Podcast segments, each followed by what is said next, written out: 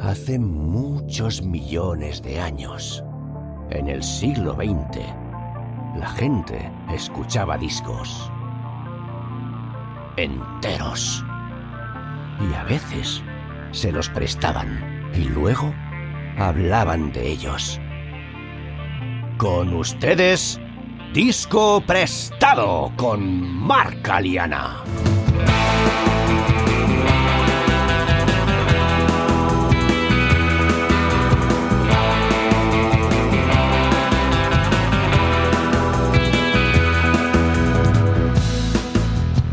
Muy buenas, bienvenidos y bienvenidas a Disco Prestado.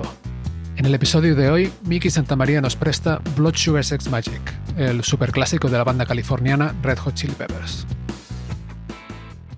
Mickey es un bajista y productor musical de Terrassa, en la provincia de Barcelona, uno de los miembros fundadores de Ductoprats, una banda muy conocida en Cataluña, y el director de Escuela de Bajistas, una potente plataforma para aprender a tocar el bajo online.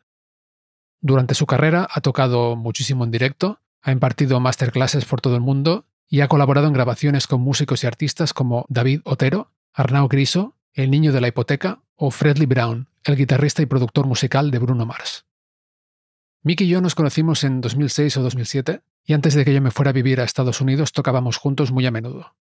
Entre otros proyectos, justamente formamos un grupo de tributo a los Red Hot Chili Peppers llamado Californicators, con el que Mickey sigue tocando hoy en día.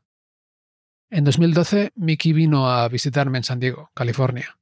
Un día agarró el bajo de mi compañero de piso y, como quien no quiere la cosa, grabó un vídeo de slap en la terraza. Es muy posible que hayáis visto ese vídeo porque poco después se hizo viral y hoy en día de hecho tiene más de 7 millones de reproducciones en YouTube. En 2016, a pesar de seguir viviendo en países distintos, Mickey y yo tuvimos la oportunidad de tocar juntos otra vez y de compartir habitaciones de hotel durante algo más de tres meses en una gira con la compañía de baile Burn the Floor por Australia, Japón e Inglaterra. Como podréis comprobar, Mickey es un forofo absoluto de los Chili Peppers. Tanto es así que cuando le pedí que me mandara una lista con algunos de sus discos favoritos, me pasó una lista muy corta. Blood Sugar Sex Magic y Californication.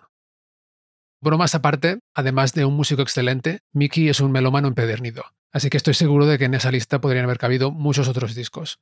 Pero más allá de su devoción por los Chili Peppers, que es real, imagino que pensó que sería divertido charlar sobre estas canciones, habiendo tocado juntos muchas de ellas.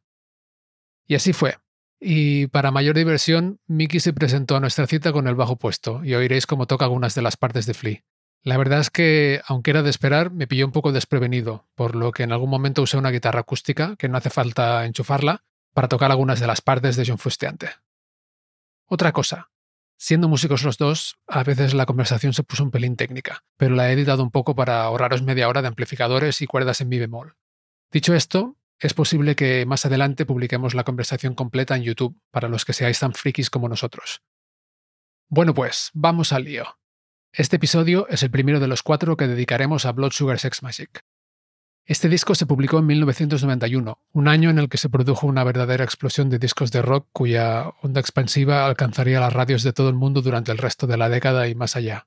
Nirvana, Rem, Pixies, Pearl Jam, The Smashing Pumpkins, Guns N' Roses, Metallica. Y también, en España, explotaron los Héroes del Silencio, que en 1990 habían publicado Senderos de Traición, en el episodio de hoy, Mick y yo charlamos un poco de todo esto y además sobre el momento en que se encontraban los Chili Peppers cuando publicaron Blood Sugar Sex Magic, lo especial de cómo y dónde se grabó este disco, lo raro que es que un bajista destaque tanto como Flea dentro de un grupo que toca canciones con tanta proyección comercial, la influencia que los sistemas de grabación digitales han tenido sobre la música que escuchamos, y también comentamos la música, los sonidos y la letra de la primera canción del disco, The Power of Equality. Y por el camino nos encontramos con Nine Inch Nails, Johnny Cash, Massive Attack, Sir Paul McCartney, Audioslave, Los Simpson, El Mago Houdini, Una Mansión Encantada y el Autotune, entre otros. Así pues, sin más preámbulo, Mickey Santamaría nos presta Blood Sugar Sex Magic.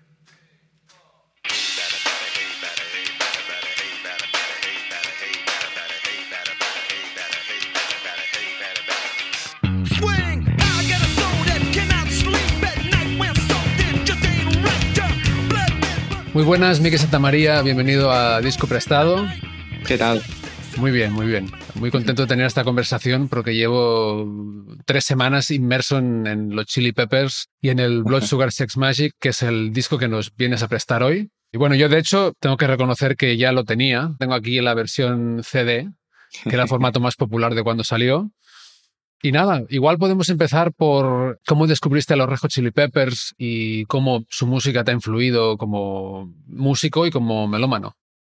Bueno, gracias primero de todo por invitarme, un placer estar aquí. Y nada, claro, como amante de los Red Hot, pues este es un disco muy especial para mí. Siempre he dicho que es el mejor disco de los Red Hot y, en mi opinión, también uno de los mejores discos de la historia, ¿no? Yo empecé a tocar el bajo a los 16 años, por allá en 2001, o igual antes, no me acuerdo muy bien, pero al tocar el bajo, pues uno pues busca grupos de referencia y evidentemente en esa época, además, que era finales de los 90, principios de los 2000, los Red Hot estaban muy de moda, ¿no? Entre los músicos, sobre todo también. Al menos aquí en España. Y todo el mundo me decía, ah, tocas el bajo, tienes que escuchar a los Red Hot Chili Peppers. Yo, ah, vale, vale, pues ya lo escucharé. Y fue escucharlos. En esa época, claro, ya, ya habían pasado 10 años desde este disco del que vamos a hablar hoy pero acaban de sacar el, el Californication y ese fue realmente el primer disco que yo escuché de los Red Hot y fue enamorarme. O sea, fue una cosa de decir, wow, o sea, todo esto se puede hacer con un bajo. Y fue, bueno, amor a primera escucha, ¿no? En este caso. Y luego, claro, intentando descubrir los Red Hot un poco, fui a parar a los Blood Sugar Sex Magic y fue un disco que me gustó incluso más que el Californication, que es el disco que yo tenía más, más mamado, ¿no? Y sí, es que es un disco que te atrapa.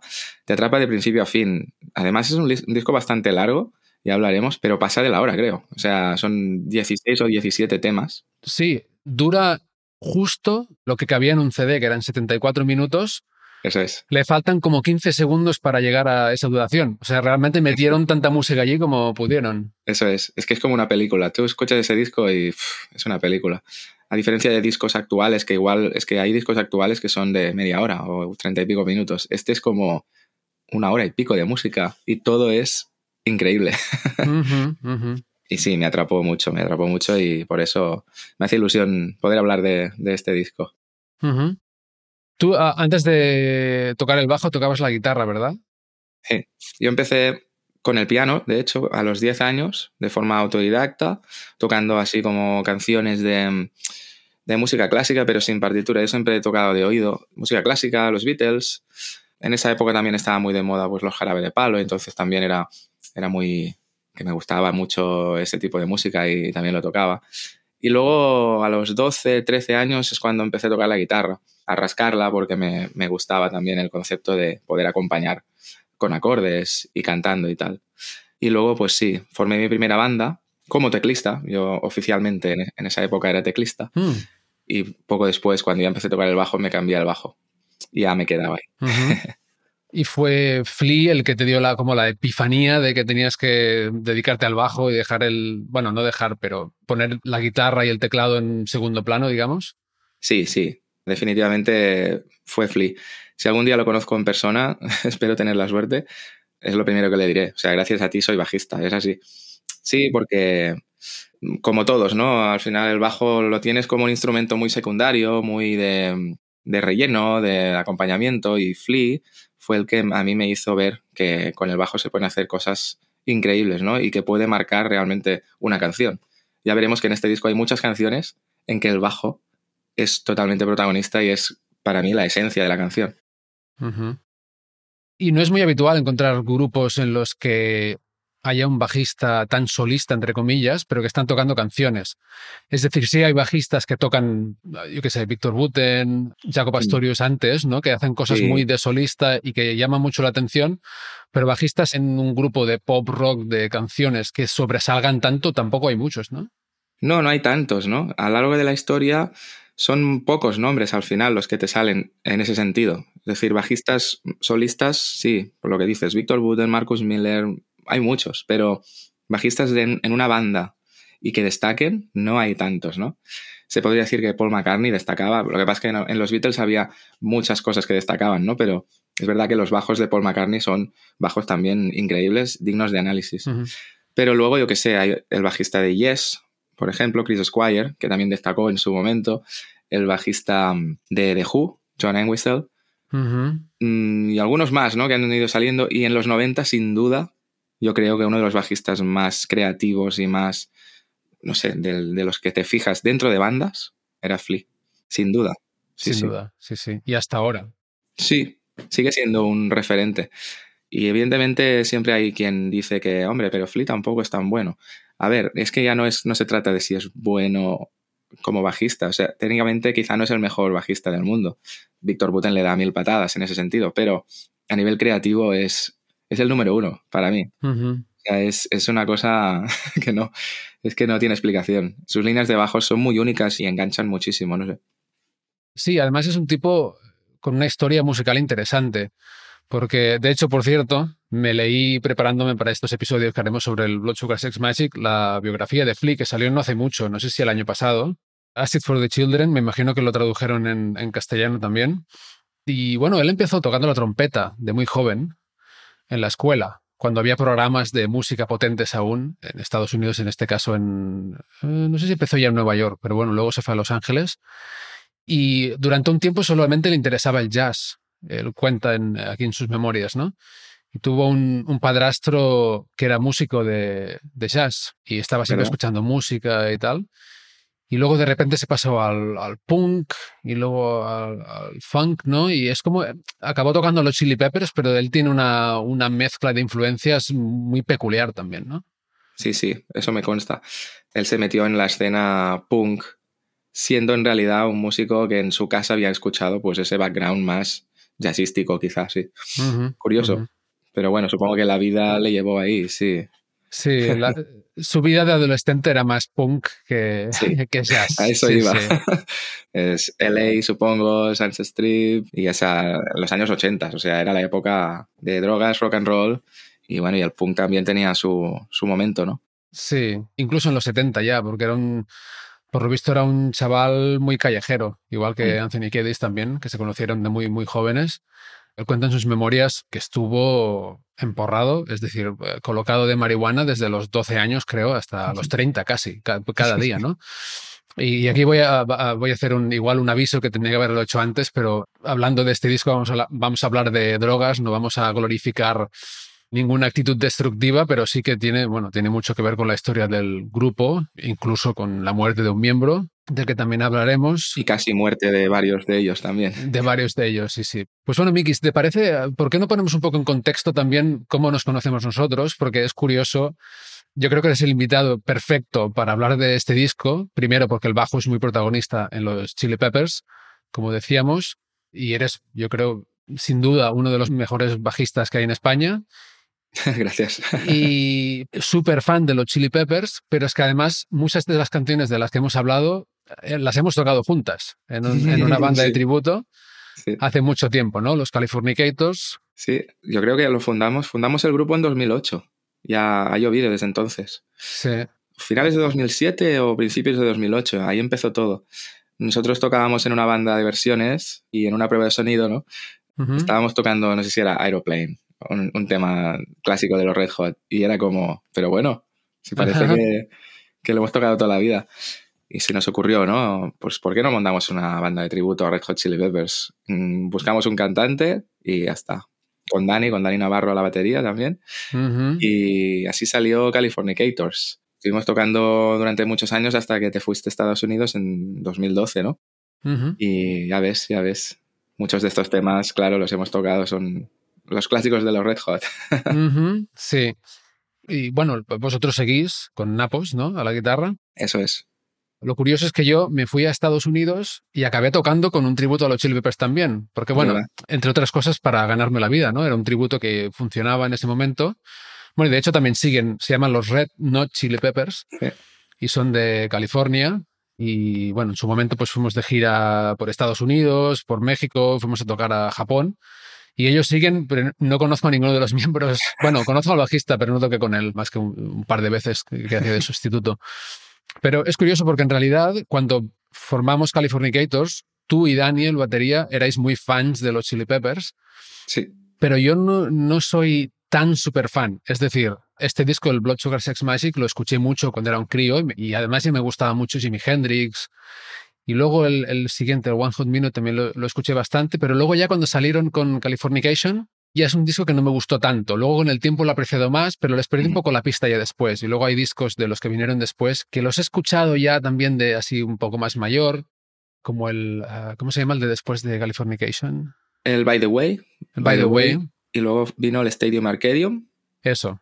By the Way lo escuché hace unos meses, de hecho, otra vez, vale, doy otra oportunidad. Y solo me gusta la canción By the Way, te diría casi, ¿no? O sea. ya puede ser. Para mí ese disco en, en, ese momento fue un poco decepcionante. Era la época que yo era mega fan, yo tenía 16, 17 años y era como, ahora sí han sacado un disco y vamos a escucharlo. Y fuimos incluso con los, con los amigos a, a hacer la escucha, ¿no? Entre, entre amigos. Qué guay. Y todos nos mirábamos en plan, ¿qué es esto? Qué decepción, ¿no? Ah. Pero bueno, sí, con los años al final también entiendes. Y no, a ver, no es un mal disco en realidad, pero claro, comparado con lo que venían haciendo fue una bajada de nivel. Y para mí ha sido así, constantemente. Desde el Californication para mí no han sacado un disco que dices, ¡guau! ¡Qué discazo! Pero bueno, va, esto va a gustos.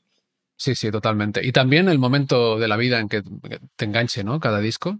Hmm, eso también, súper importante. Sí, sí, influye muchísimo. Hay mucha gente que se queja de que no hay música tan buena como antes. También, bueno, eh, se pueden argumentar muchas cosas, pero no hay ninguna música que te vaya a impactar como lo que escuchabas cada día cuando tenías 14 años, ¿no? Claro. Eso Aparte de que antes estamos hablando de los 90, en este caso, en el caso de Californication y, y Blood Sugar Sex Magic, y no había streaming, no, o sea, ibas, te comprabas el disco y eso era lo que escuchabas o te lo prestaba un amigo, que es un poco lo que estoy intentando recuperar aquí, ¿no? Y luego hablabas del disco y tal, pero escuchabas, le dabas mucha más oportunidad a la música que te llegaba porque no había tanta, no había tanto de elegir y distraerse, ¿no? Y, y cuando te gustaba en disco lo escuchabas una y otra vez, entonces, claro, asocias un montón de momentos de tu vida de, y una nostalgia que, que es muy difícil tener ahora, ¿no?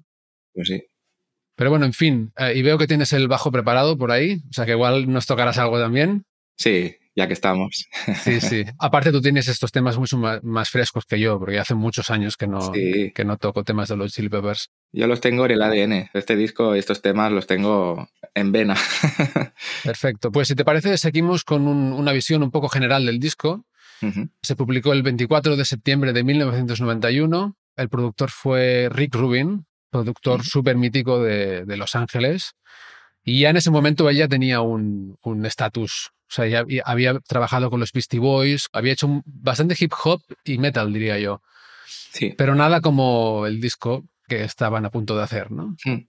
Sí, curioso. Y luego él, o sea, hay una entrada en Wikipedia para él y otra para su discografía. O sea, es un tipo que desde principios de los 80 no ha parado y no se puede, la lista es muy larga, pero vamos, él ha trabajado con artistas muy dispares como Slayer, Johnny Cash, Tom Petty, ACDC, Nine Inch Nails, Adele, Sí. eh, Shakira, Eminem, Lady Gaga, es eh, Sí, interminable. llegó, llegó a un punto y creo que los Red Hot ayudaron en que hizo el salto de música alternativa a mainstream y ahora ya es como es un referente, incluso los artistas pop como Adele lo llaman, ¿no?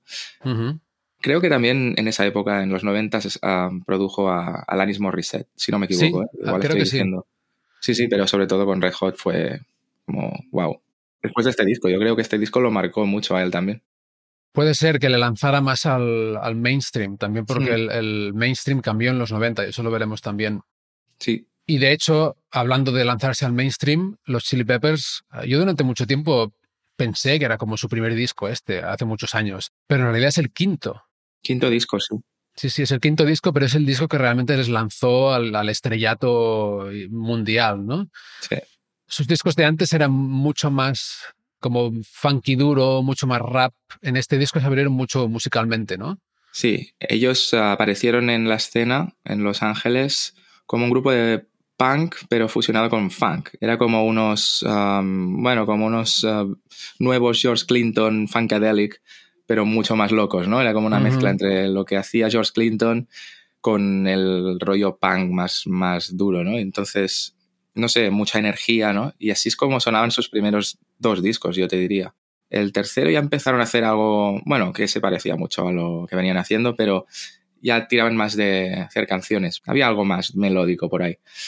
Y en el cuarto, en, Mo en Mother's Milk, ahí ese fue un buen precursor del Blood Sugar, creo. Ahí ya habían algunos temas ya te digo, que se podían poner en la radio y el gran público lo podía apreciar. Lo anterior igual sonaba muy alternativo, pero en ese punto del Mother's Milk ya empezaban a ser bastante comerciales. Hicieron la versión esa de Stevie Wonder de Higher Ground, que se hizo muy popular también. Y luego ya con Blood Sugar yo creo que es cuando hicieron el... encontraron su punto, ¿no? Su punto ideal, que es ese, esa mezcla y tan único, ¿no? No sé, era como una mezcla de cosas que en ese momento fue como el momento adecuado y, la gente adecuada. Sí, y es como la intersección entre lo que venían, haciendo antes y lo que acabaron haciendo a partir de Californication, donde hay, donde hay sí hay funk, pero mucho menos. Hay mucha más melodía, hay mucho menos rap y cada vez hay menos en, su carrera, ¿no? Eso. En su discografía. Sí, sí, total. Bueno, pues Blood Sugar Sex Magic se grabó en una mansión que se llama The Mansion, en Laurel Canyon, en la zona de Los Ángeles. Y toda la banda, menos Chad Smith, el batería, se quedaron a, vivir allí durante un par de meses, creo. Entonces convirtieron la mansión en un estudio de grabación y se internaron allí. Por lo visto, Chad Smith no se quería quedar porque había rumores de que la mansión estaba encantada, ¿no? y, había fantasmas y tal, y no le molaba eso. John Frustiante, por lo visto, pensaba que sí, que había fantasmas, pero que eran sus amigos, ¿no? Sí. Que eran como amistosos. Seguramente, muy propio de Frustiante. Esa casa había sido, creo, de, del mago Houdini. Creo que es un mito. ¿Ah, Creo que sí, no estoy seguro del todo, ¿eh? pero me suena haber leído por ahí que había una confusión porque había un terreno que había sido de él antes. Ah, amigo. Curiosamente, Rick Rubin, el productor, acabó comprando la mansión y grabando otros discos allí más tarde. Ah. Por ejemplo, de Adios Slave, no sé si todos, pero algunos se grabaron allí. De Mars Volta, Linkin Park. Y creo que hoy en día todavía es suya. Claro, curioso. Se quedaron ahí y transformaron la casa en un estudio. Por eso también la sonoridad del disco, ¿no? Es, especial, es especial. Porque, si no recuerdo mal, bueno, las baterías estaban grabadas en el salón. Es un salón con un techo muy alto, o sea, ya suena con una reverb natural que suena muy curiosa, ¿no? Suena de esa manera. Y si no recuerdo mal, creo que Anthony Kiedis grababa en su habitación las voces. Sí, exacto. O sea, le montaron todo el estudio de voces en su habitación. Sí. Que también sonoridad mm, concreta, ¿no? No es un estudio ahí cerrado y súper acondicionado, no, no. Aprovecharon la acústica de la mansión y eso se nota en el disco. Es un disco que suena, suena diferente a, los demás. Sí, sí, tiene un sonido muy peculiar. Y sí, por lo visto, Anthony Kiedis grabó desde su habitación, mirando por la ventana. Y de hecho, en el, en el documental este Funky Monks, del que también hablaremos, se le ve ahí en algunos de los videoclips que salieron para promocionar este disco se le ve desde fuera, grabando, mirando por la ventana. Por lo visto, él no quería, o sea, quería estar solo y quería estar concentrado y aparte pues, se sentía inseguro con algunas de las canciones también y, bueno, quería esa concentración. Es decir, que no solamente es la acústica y todo esto, sino el, rollo, ¿no? la experiencia vital de estar ahí concentrados en lo que estaban haciendo. También, ya que hablamos de cómo se grabó, era una época en la que se grababa en cinta todavía. Sí. Y hay muchas imperfecciones en el disco que a mí me encantan y espero que algún día se vuelva a poner de moda. El otro día hablamos de esto, ¿no? Cuando viniste a, mi casa a grabar eh, bajos para mi próximo disco que saldrá algún día. Y también para la gente que no sean músicos, ¿no? No estén familiarizados con esto. Eh, llegó un momento en que la tecnología digital para grabar avanzó muchísimo y básicamente ahora y desde hace al menos un par de décadas, tú puedes grabarlo todo y luego modificar exactamente cada golpe de batería o de cada nota de guitarra o de lo que sea, donde quieres que esté, afinar todo perfectamente. Para mí la, la música ha perdido un poco de frescura y de factor humano. Hay música electrónica que sí, que tiene mucho sentido hacerla así, pero luego cuando son bandas yo echo de menos y me gusta mucho escuchar grabaciones antiguas por eso, ¿no? Porque aparte eran eh, en este caso, por ejemplo, músicos que como no había toda esta tecnología para ayudarles, llevaban un montón de tiempo tocando juntos y pasando muchas horas tocando juntos. Claro, se meten en el estudio y, eso es, una bomba, ¿no? Sí. Y tocaban sin claqueta, creo, también. O sea, no había un clic, la batería daba la entrada y venga.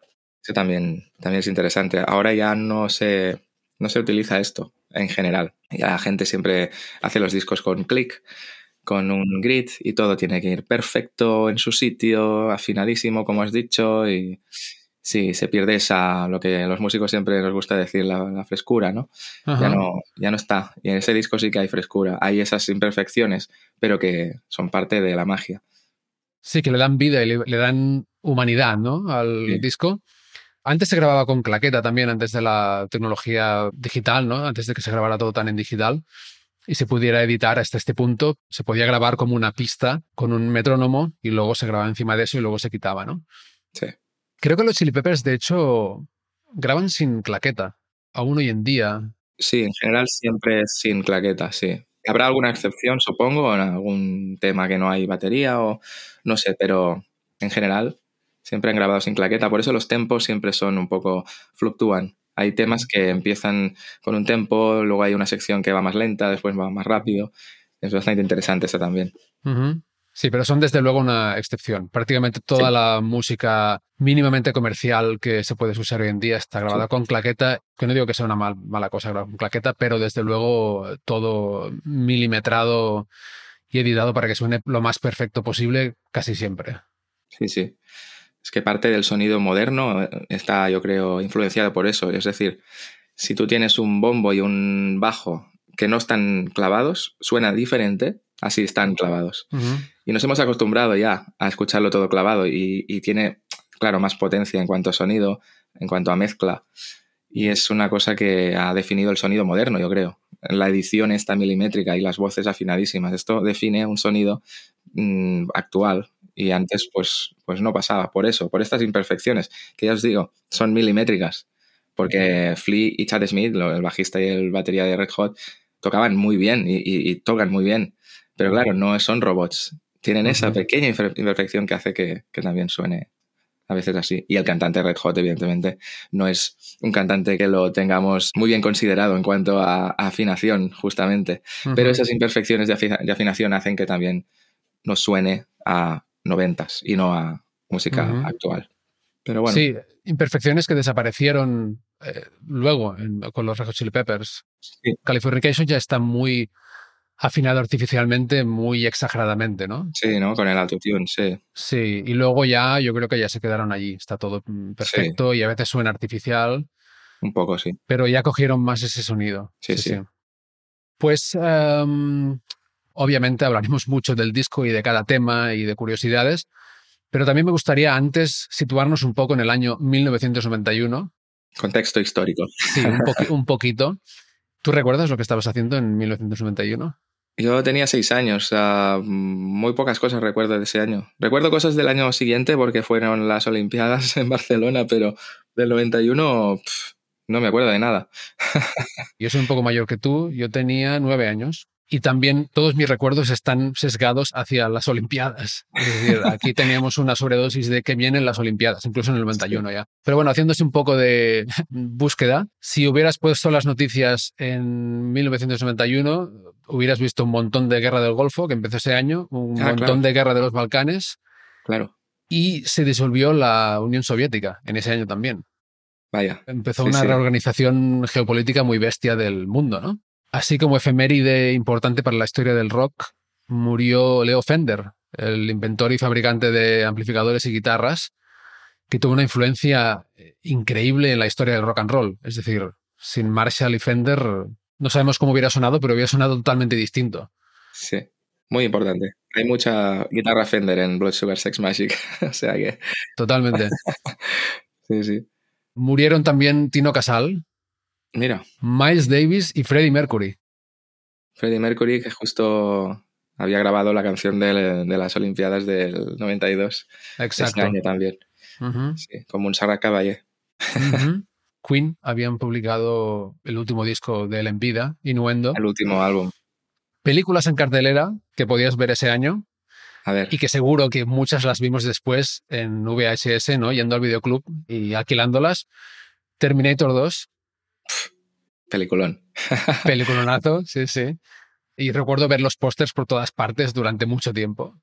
Solo en casa o Mi pobre angelito en Latinoamérica.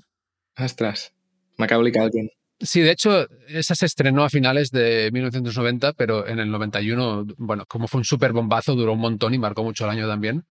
Ya ves.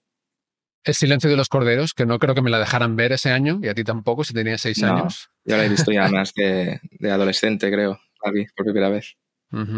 Sí. Y más en la onda de lo que podíamos estar mirando nosotros en ese momento. Era Disney, básicamente. La Bella y la Bestia, sí. Sí, La Bella y la Bestia. No sería de ese año. Sí, sí, es de ese año. ¿Sí? ¿Del 91? Sí, pues mira, sí, ya sí. me acuerdo de algo del 91. Muy bien. ¿Te acuerdas de ir a verla en el cine o algo? Mm, Creo que la compramos en VHS. Yo la Mira. tenía en casa. Sí. Ajá. Hook, que fue muy, Oh. muy grande también. También peliculón con Robbie Williams, con Dusty Hoffman, Julia Roberts haciendo de campanilla. La familia Adams También. también se estrenó ese año. Tema y Luis, que también la he visto de mayor y es un peliculón. Y mi favorita de la lista, que también la vi mucho más tarde, Barton Fink de los hermanos Cohen. Y seguimos con la tele. Estábamos a tope con los vigilantes de la playa o los guardianes de la bahía en Latinoamérica. El príncipe de Bel Air se estrenó en España también. En Hispanoamérica, El príncipe del rap en Bel Air, que lanzó a Will Smith, que también marcó mucho los 90 la serie y después las pelis, hasta hace poco en realidad. Sí. Hasta el bofetón. Hasta el bofetón. sí. Ahí se acaba todo. Salvados por la campana, Bueno, en Hispanoamérica, Salvado por la campana. qué serie también, con Screech. Y quizá lo más importante culturalmente que pasó en la televisión es que se estrenaron Los Simpson.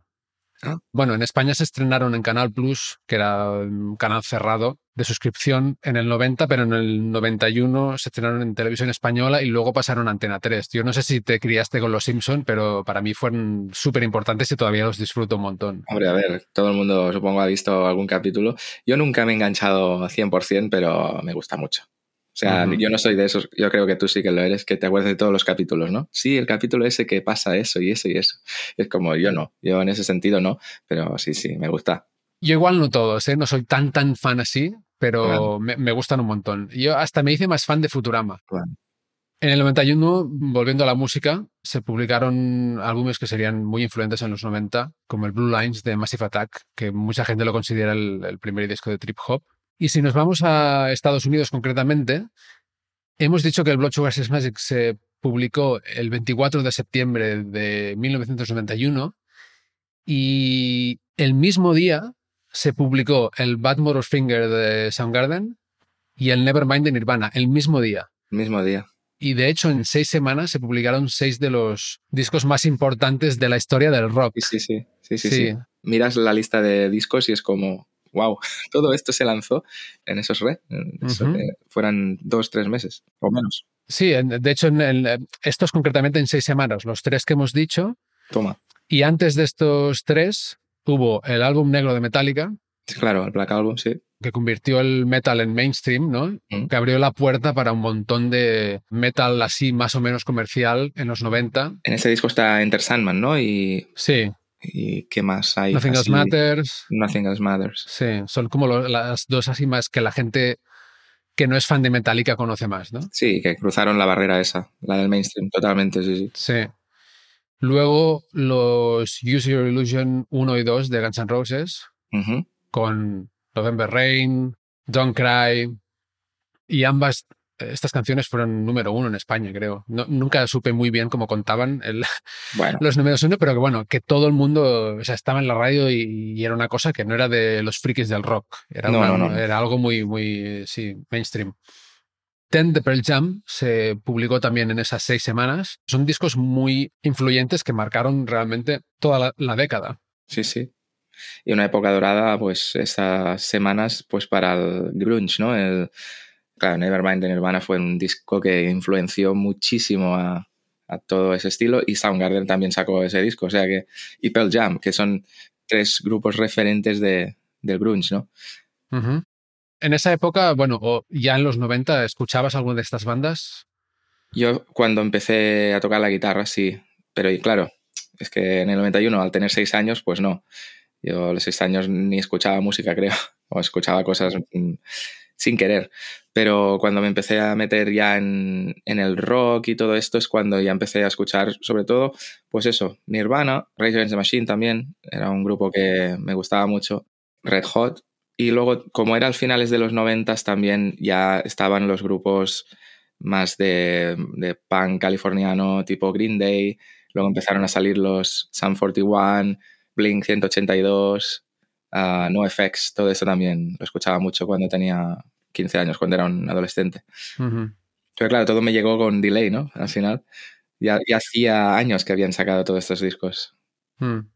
Sí, pero hubo también un. Cuando murió Kurt Cobain, que creo que fue en el 95, se reprendió la, llama un poco, ¿no? El acústico de mm, la MTV lo pusieron en la tele catalana mm. muchísimas veces. Y de hecho, cuando empecé a tocar la guitarra, creo que de lo primero que, que aprendí fue esto.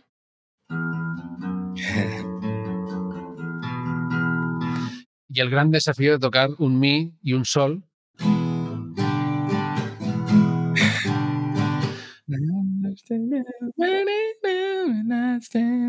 Sí, sí, temazo también.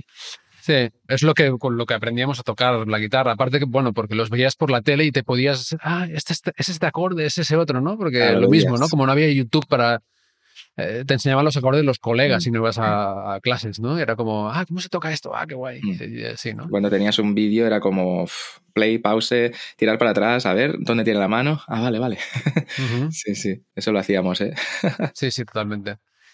Pues bueno, con este contexto muy rápido histórico-musical, volvamos al, disco y si te parece hablemos un poco del sonido, el planteamiento del sonido del disco.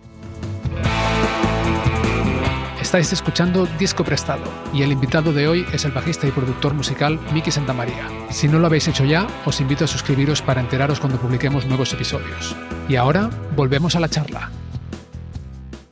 A mí me da la sensación de que tiene un sonido muy básico todo el disco y luego hay como cosas que se añaden ¿no? de vez en cuando, pero como que el bajo suena muy parecido siempre, la batería suena muy parecida también excepto en los temas así muy, muy tiernos, digamos, ¿no? Muy, Sí, las baladas.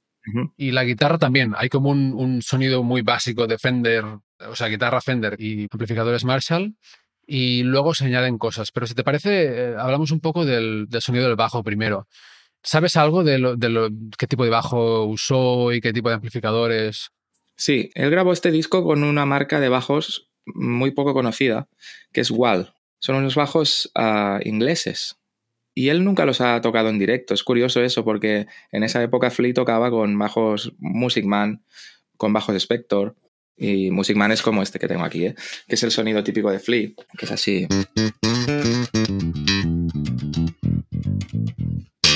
Que para slap suena muy potente, es un bajo muy característico de, del estilo funk, porque se grabaron discos de, mm, muy míticos. El thriller de Michael Jackson está grabado con Music Man, el bajista de Chic grababa también con Music Man, el bajista de Queen con el... Esto es un Music Man también. Era un sonido muy característico de la época y Flea era uno de los grandes abanderados de ese sonido. Pero curiosamente el disco lo grabó con un bajo Wall, que es un bajo, ya te digo, no, no muy conocido. Por lo que yo entiendo, alguien le dejó ese bajo a Flea, lo probó en el estudio, le encantó y se grabó el disco entero con ese bajo. Y luego en directo no lo quiso llevar porque pesaba demasiado, porque era demasiado pesado y era incómodo. Pero a nivel de estudio, para grabar el disco, pues sonaba increíble. Nada más hay que escuchar pues cualquier tema del Blood Sugar Sex Magic y dices, vale, vale, este bajo suena muy bien, suena muy, muy bien. Es curioso lo que son estas cosas porque, como decías, Wall es una marca poco conocida, pero si el bajo no hubiera pesado tanto y Flea se lo hubiera llevado en esa gira, la marca se hubiera vuelto muy conocida. Sí, sí, sí. A ver, que tampoco. En los 80, sobre todo, el bajista de Rush, Geddy Lee, llevaba un wall también durante algunos años. El bajista de Dire Straits también llevó un wall durante una época. Tuvieron una época que sí que estaban un poco popularizados ahí en, en algún sector y también Paul McCartney giró durante unos años con bajos Wall. Y supongo que consecuencia, supongo que de Geddy Lee, de lo de Rush, que Flea se interesó por ese sonido. Y luego, pues eso, grabó ese disco y hasta nunca más se supo, pero para mí es el mejor sonido de bajo de, de los discos de Red Hot y es motivo para que yo me comprase en su momento un par de bajos igual. ya no los tengo, pero sí, sí. ¿Te los vendiste por el peso? Pues me pasó lo mismo que a él. O sea, los intentaba llevar en directo y, pesaban mucho y sufría de la espalda. Y al final me quedé con los Music Man, que quieres que no son parecidos.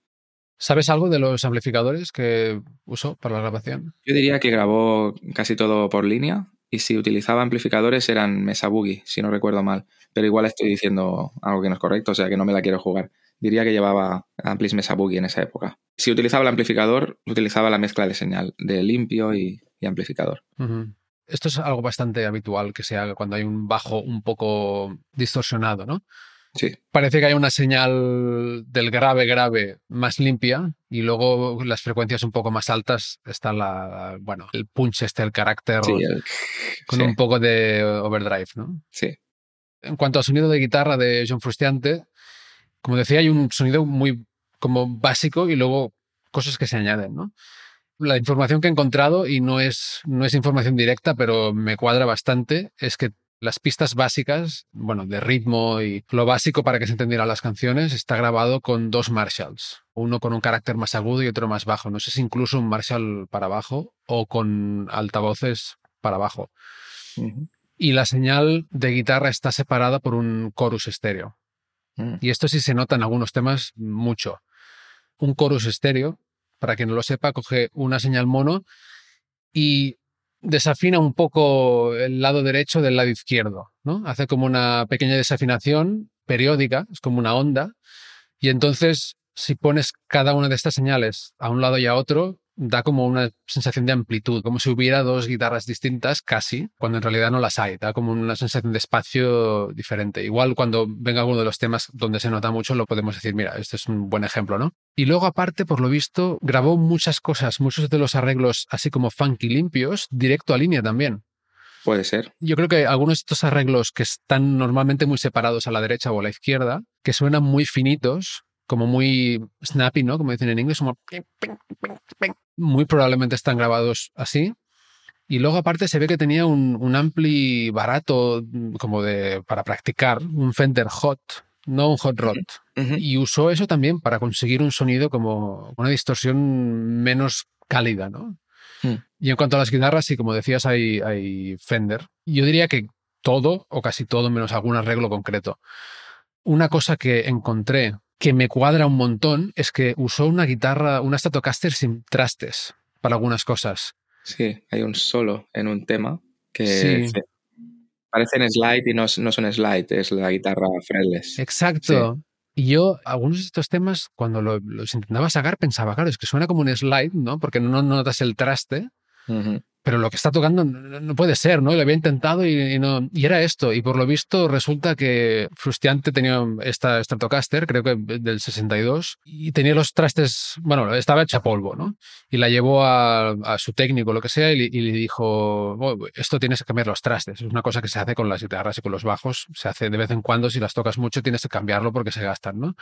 Los trastes, para quien no lo sepa, es encima del mástil, pues las piezas estas de metal. Tú pones el dedo sobre la cuerda y presionas la cuerda contra el traste y eso da la nota que sea, ¿no? Y se ve que le pusieron unos trastes más altos o más grandes de lo que le gustaban y dijo, ah, esto, esto es una mierda, ¿no? Porque aparte él aprieta mucho, se ve con la mano izquierda y entonces todo le sonaba desafinado. Y dijo, quítamelos. Y se la llevó sin trastes. Y bueno, y hay, partes, ya lo, ya lo diremos también cuando lleguemos a estas canciones, donde hay ese sonido peculiar de esto, ¿no? Y luego una Jaguar, que es la mítica con la que empieza el videoclip de Under the Bridge, y otra Strato. Ese es el sonido básico del disco en cuanto a la guitarra. Y bueno, ¿qué te parece si vamos ya a canción a canción? Si quieres, sí. Sí, sí. Vale. Hay 17 canciones en este disco. ¿Estás preparado? No sé, hay algunas que seguro se me escapan, pero sí, la mayoría las tengo, las tengo aquí. Venga, vamos allá. Una que seguramente hemos tocado, no, que sí, seguro, tocamos juntos, Power of Equality, el poder de la igualdad.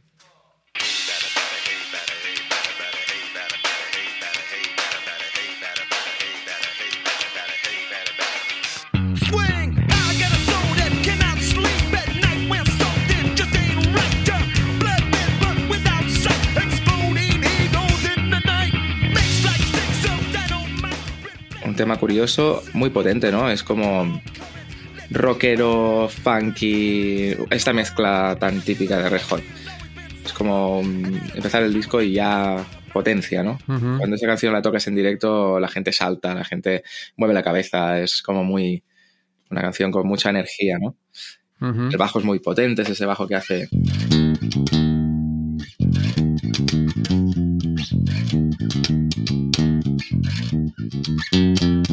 y tiene el estribillo funky, curioso. O sea, hacen una estrofa así más loca en cuanto muy potente, batería también potente, guitarra también tiene una especie de riff. Es un riff brutal. Y luego llega el estribillo y es el...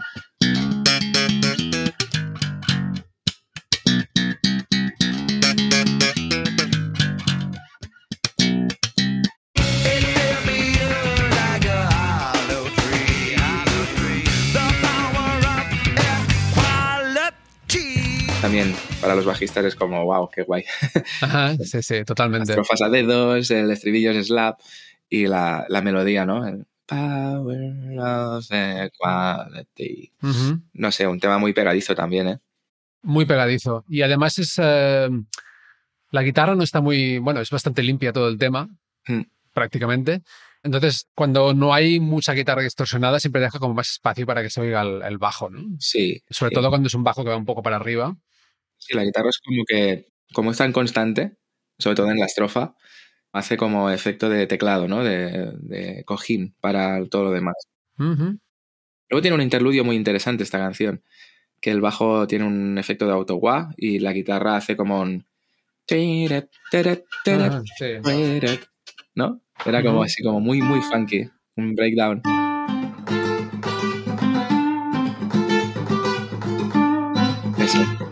Me acuerdo, ¿eh? O sea, igual, muy hace, bien, muy bien, muy bien. hace 10 años que no lo toco esto. ¿eh?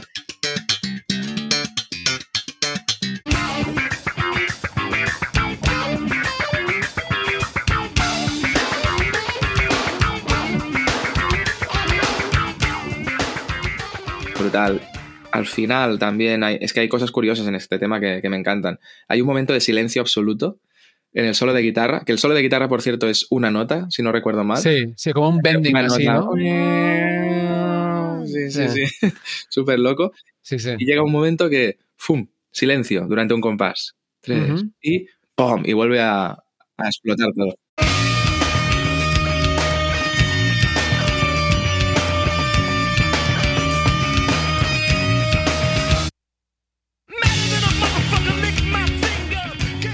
Brutal. Es, bru- es brutal, es brutal. Y el, la coda, es que no, es un tema que tiene. El tema tiene un viaje. La parte final. Que Flea pone esa posición de manos así. De cuernos, sí, como haciendo un cuerno súper abierto, ¿no? Un temazo.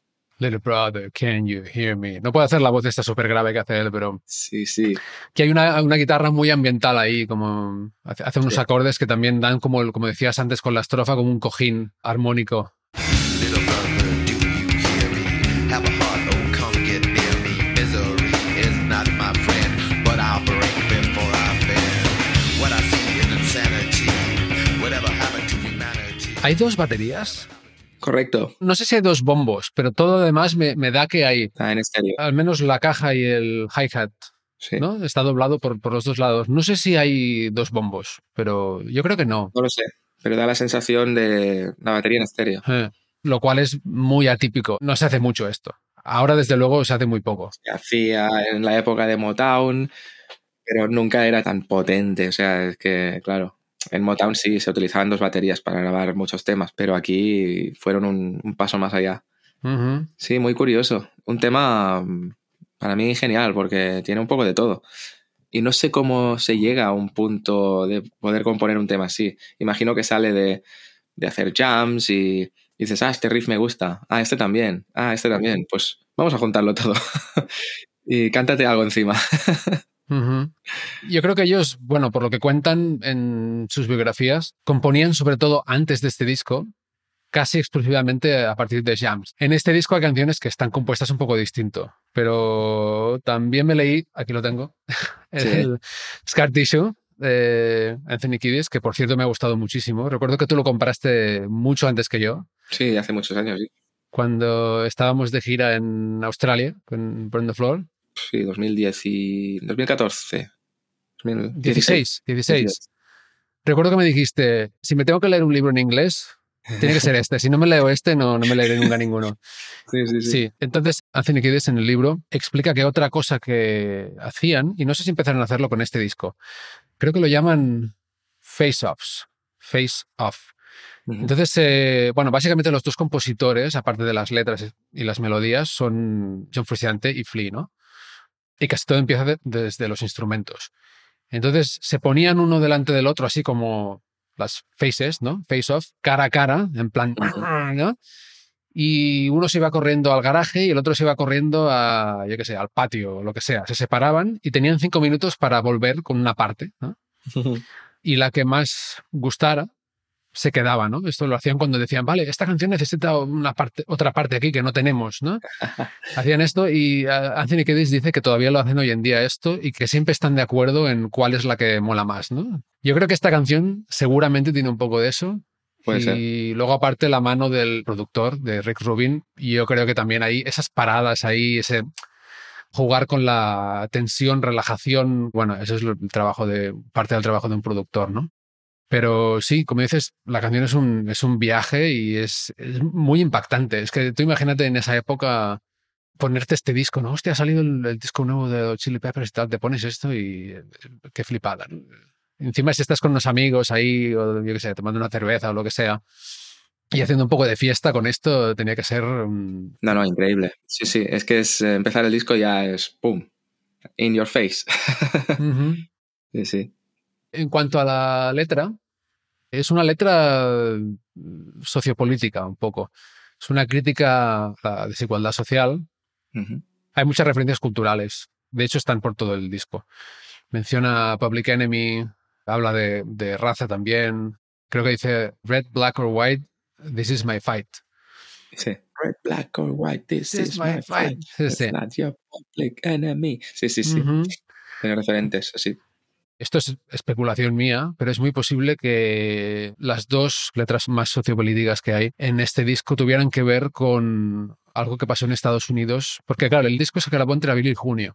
Y en marzo hubo el asesinato de Rodney King, que era un, hombre afroamericano que básicamente fue apalizado a muerte por la policía. Y claro, esto era antes de que todo el mundo llevara un teléfono en el bolsillo Con cámara, y, pero esto alguien lo grabó y hubo manifestaciones. Y todavía hoy es un caso del que se habla mucho cuando se habla de racismo en Estados Unidos. Entonces, yo, yo creo que ahí en las noticias tenía que estar cada día y en el ambiente y la gente lo debía de comentar. Ujú. Anthony Kiedis explica en el, en, en el libro, su biografía, que cuando le presentó esta letra a Rick Rubin, el productor Rick Rubin le dejó muy claro que mm, las letras sociopolíticas no eran su rollo y le dijo que a él le gustaban las letras sobre chicas y coches. Ah, Esto me suena a mí. Sí. Eh, Y a partir de ese comentario se ve que Anthony Kiedis se forzó un poco a escribir la letra de, de Greeting Song, que ya llegaremos. Y hasta aquí el primero de los cuatro episodios que dedicaremos al Blood Sugar Sex Magic de los Red Hot Chili Peppers.